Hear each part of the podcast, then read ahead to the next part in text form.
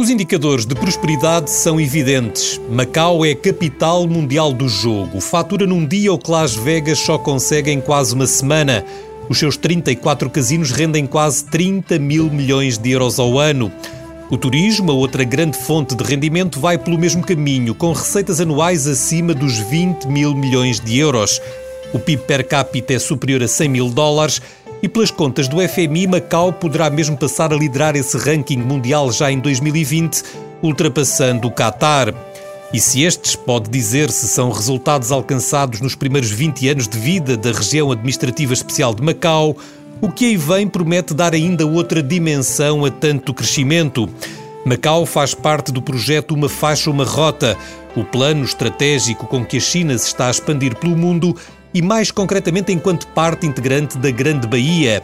Nesse caso, num triângulo que inclui Hong Kong e nove cidades da província de Guangdong, no sul da China, Pequim decidiu que Macau será muito em breve o centro mundial do turismo e lazer, bem como uma plataforma de serviços para a cooperação comercial entre a China e os países de língua portuguesa.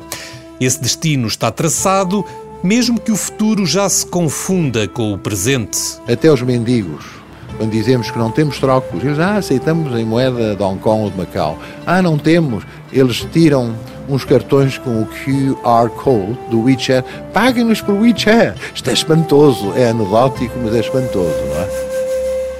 Carlos Marreiros, arquiteto, professor e artista plástico, nascido em Macau há 62 anos, é um dos defensores dos caminhos que têm sido seguidos a declaração conjunta, que durante 50 anos dá a Macau um estatuto especial, exemplo prático da política um país, dois sistemas, Carlos Marreiro chama modelo de descolonização. Nestes 20 anos tudo mudou e nada mudou.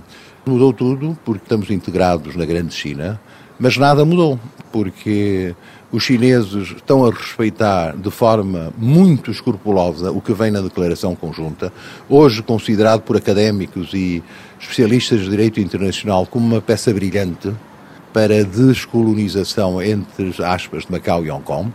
E, portanto, as coisas funcionam, os chineses do governo central tratam-nos muito bem, e os chineses de Macau também. Olhando para estes 20 anos sob administração chinesa, Carlos Marreiros não encontra problemas de maior. Eu na China, em Macau, falo, leio o que quero, nunca tive problemas. Há liberdade de expressão, há liberdade religiosa.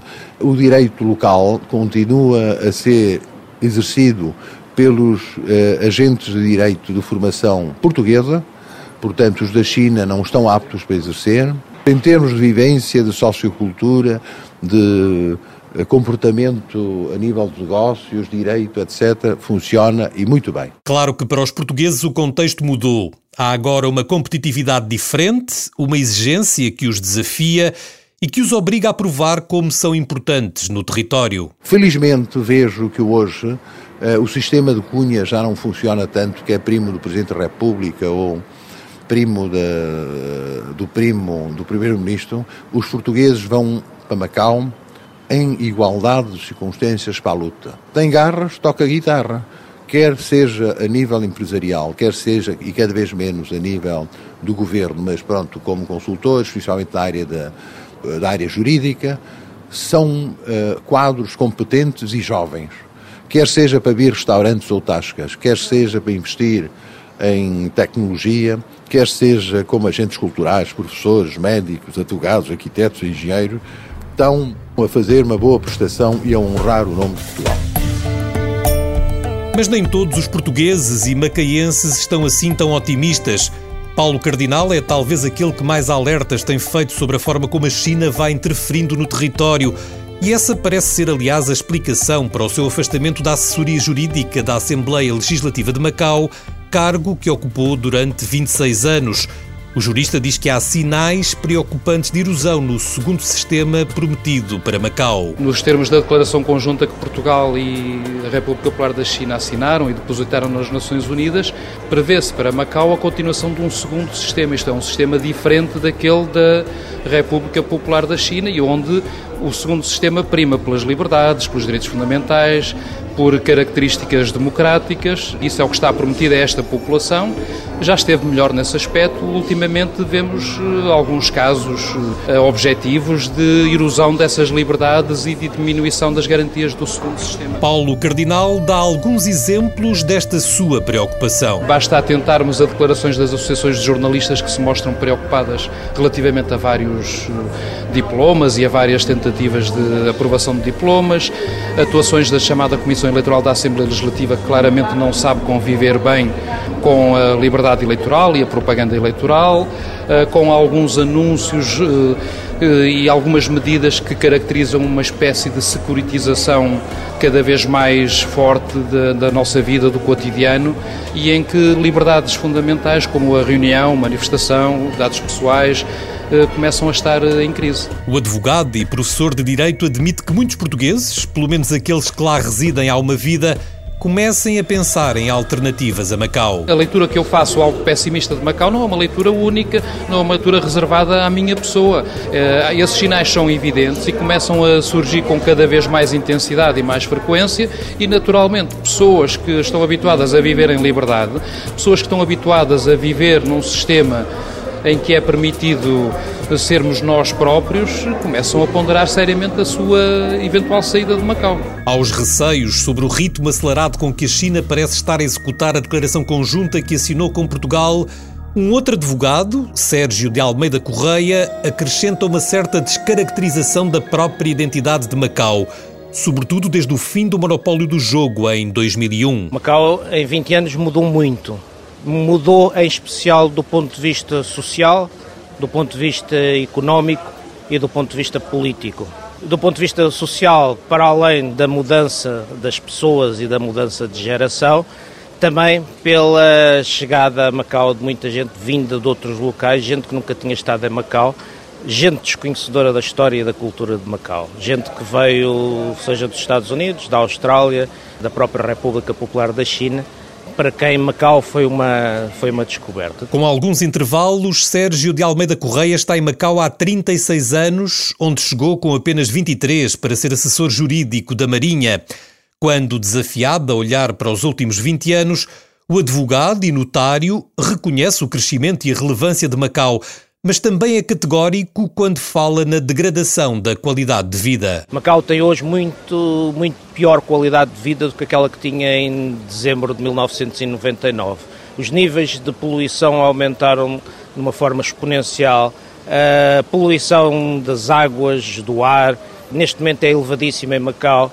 Voltámos a ter, infelizmente, algumas, eh, algumas enfermidades, algumas doenças que estavam desaparecidas em Macau há, há muito tempo e que eu penso que só voltaram a aparecer exatamente devido ao aumento da população que ocorreu. Eh, e, portanto, isto mudou muita coisa e a circulação tornou-se difícil, o turismo aumentou três ou quatro ou cinco vezes, portanto, a vida para quem cá está tornou-se mais, eh, mais complicada. Consequências do crescimento registado nas duas últimas décadas que incluem a dificuldade de sobrevivência de muitas famílias António José Freitas, provedor da Santa Casa da Misericórdia de Macau, explica que nem todos conseguem ter rendimentos suficientes para viver nesta nova Macau e entre esses há um número considerável de portugueses. Há sempre uma pobreza escondida. Há muita gente que, com o desenvolvimento uh, em fluxo, digamos assim, dos últimos anos, ganham, mas não, não recebem o suficiente para fazer uma vida condigna. E daí temos a loja social, que é, é um projeto decalcado uh, de Portugal, onde existem muitas, e mensalmente distribuímos cabazes alimentares, géneros alimentares, para essas famílias, uh, como forma de aliviar, digamos assim, o seu dia a dia. Sem perder o sentido positivo com que olha para quase tudo, o arquiteto Carlos Marreiros vê-se, no entanto, obrigado a concordar que Macau não cresceu bem. Não estava, nem se preparou, entretanto, para tudo o que lhe aconteceu nas duas últimas décadas. Foi demais por quanto as pessoas não estavam à espera, as estruturas governamentais também não estavam à espera, tiveram que se adaptar para um desenvolvimento brutal urbano e também de massa financeiras. Eh, ninguém expectava ter 33 milhões de visitantes por ano o trânsito está mal resolvido, as infraestruturas, a habitação social, económica e pública vai pobre, a medicina vai bem, mas devia estar melhor. Uh, há uma jun juniorização das estruturas da administração, porque não houve tempo suficiente para preparar gente com mais maturidade. Macau está a crescer, e há de encontrar o ponto de rebuçado do seu balanço. Já quanto às dúvidas sobre as intenções da China, à forma como o regime está ou não a respeitar o segundo sistema a que se comprometeu na lei básica, Carlos Marreiros diz que não se justificam. Está talvez a confundir-se incumprimento com planeamento. Não tem razão de ser, estas pessoas deviam fazer um esforço para pensar, antes do mais, estão na China. E se estão na China, têm que compreender o que o poder legitimamente soberano pensa que é fazer por Macau. Segundo ponto, mas o chinês que organiza as coisas ao contrário de nós e, enfim, da política europeia, que organiza, faz planos de anos, a China faz planos de décadas. E, portanto, naturalmente que tem que preparar as estruturas para que um dia seja totalmente integrado na China. Uma coisa é certa, diz José Manuel Simões, diretor do Departamento de Comunicação da Universidade de São José e há quase 12 anos a viver em Macau. Apesar dos mais de 400 anos de história em comum, materializado sobretudo no património que os turistas visitam antes ou depois de irem aos casinos, Macau é cada vez menos um sítio onde os portugueses se sentem em casa. Se fores a Macau e não falar chinês ou inglês, traz muita dificuldade em comer terás muita dificuldade em estabelecer um diálogo, eh, muita dificuldade em interagir. Existe parte histórica, o legado de português continua bem preservado. Se me perguntas se os casinos engoliram essa presença, não, porque vivem autonomamente. Mas se me perguntares se efetivamente um português está em casa em Macau, eh, só se amar aquela terra, não por ter uh, vestígios da cultura portuguesa ou da raiz portuguesa. Na verdade, há hoje mais falantes de português do que em 1999, mas isso explica-se com o interesse que a China tem na língua como veículo para chegar ao mundo lusófono, para poder gerir os seus interesses em África e no Brasil. Nesta altura, há 39 universidades chinesas a ensinar português, cinco delas em Macau, e uma certa exportação de estudantes para Portugal. A própria China está a incentivar inúmeras universidades a ensinarem português. Há uma procura incessante de professores de português em várias universidades, Pequim, Xangai, mesmo do interior da China, e, portanto, esse fluxo de chineses a ir para Macau, eu diria que é menor do que os chineses que vêm para Portugal, nomeadamente para Coimbra ou para Braga, que há um fluxo consistente também são muito poucos aqueles que vão estudar em língua portuguesa em Macau. Apesar desses cursos existirem, tem muito poucos alunos. Pena é, diz José Manuel Simões, que nem todas as universidades tenham a mesma margem de manobra.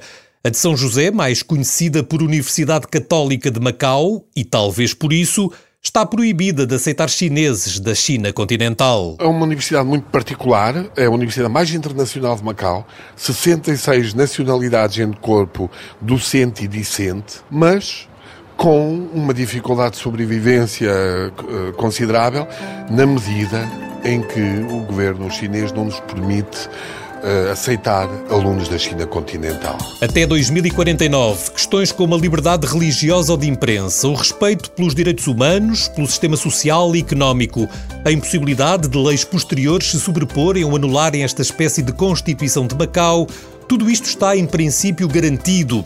Tal como a língua portuguesa, que até essa data continuará a ser língua oficial de Macau. O Presidente da República acredita que isso vai acontecer sem sobressaltos ou desvios ao programado. Em abril, quando passou por Macau depois da visita oficial à China, Marcelo Rebelo de Sousa foi constantemente questionado pela imprensa portuguesa local sobre que garantias pode dar de que isso vai acontecer, não só até 2049, como depois disso, com renovações sucessivas, como chegou a dizer Deng Xiaoping ainda antes da transição. O presidente português mostra-se convicto na palavra da China. Nós que sabemos um bocadinho de história, não é? Sabemos que não se deita fora aquilo que é um valor adquirido que faz a mais-valia de uma comunidade. Se há pessoa que conhece bem a realidade de Macau, que gosta de relembrar que aqui veio no tempo em que o pai era responsável em Cantão, que depois teve responsabilidade em Cantão e conhece a especificidade de Macau, onde conheceu, por exemplo, pela primeira vez o vinho português e gostou do vinho português, é o presente Xi. Portanto, só para lhe dar um exemplo de uma pessoa que, como imaginarão, tem muita influência no presente e no futuro da República Popular da China e que sabe do que estamos a falar. E isso é uma grande vantagem. Sabe de Macau, acompanha de perto o que se passa em Macau. Portanto, quando falamos de Macau, falamos de uma realidade que um e outro tratamos por tu. Nessa altura, em abril, ainda não tinha começado o movimento estudantil de revolta em Hong Kong. Ainda não se questionava eventuais incumprimentos por parte da China e muito menos a hipótese de contágio a Macau. Agora, mesmo que de forma ainda moderada, esse debate já se faz e a pergunta é inevitável. Será que pode acontecer em Macau o que está a acontecer em Hong Kong? Onde, recorde-se, vigora o mesmo regime de um país, dois sistemas iniciado apenas dois anos antes? O arquiteto Carlos Marreiros não acredita. Diz que são realidades muito diferentes, com clara vantagem para Macau. Tem a ver também com a incompetência dos vários chefes executivos que Hong Kong tem tido. Portanto, vinha de uma administração britânica com os seus impulsos neo-imperialistas e neocolonialistas, mas com uma administração eficiente. Eles não foram. Hong Kong regrediu. A liderança local de Hong Kong é fraca, incompetente e, como tal, o povo não está contente. E 20 anos depois, sendo um dos mercados financeiros do mundo, não conseguem resolver o problema da habitação. As casas são a preços assustadores as pessoas ainda vivem dentro de jaulas, em beliches. É, é uma coisa medonha. Apesar das reticências, dos alertas e da vigilância que alguns dizem ser fundamental manter bem ativa, apesar também da proximidade geográfica e das semelhanças entre os dois processos, é verdade que não há ainda sinais de contágio. Em Macau, o tempo é outro e tempo é dinheiro.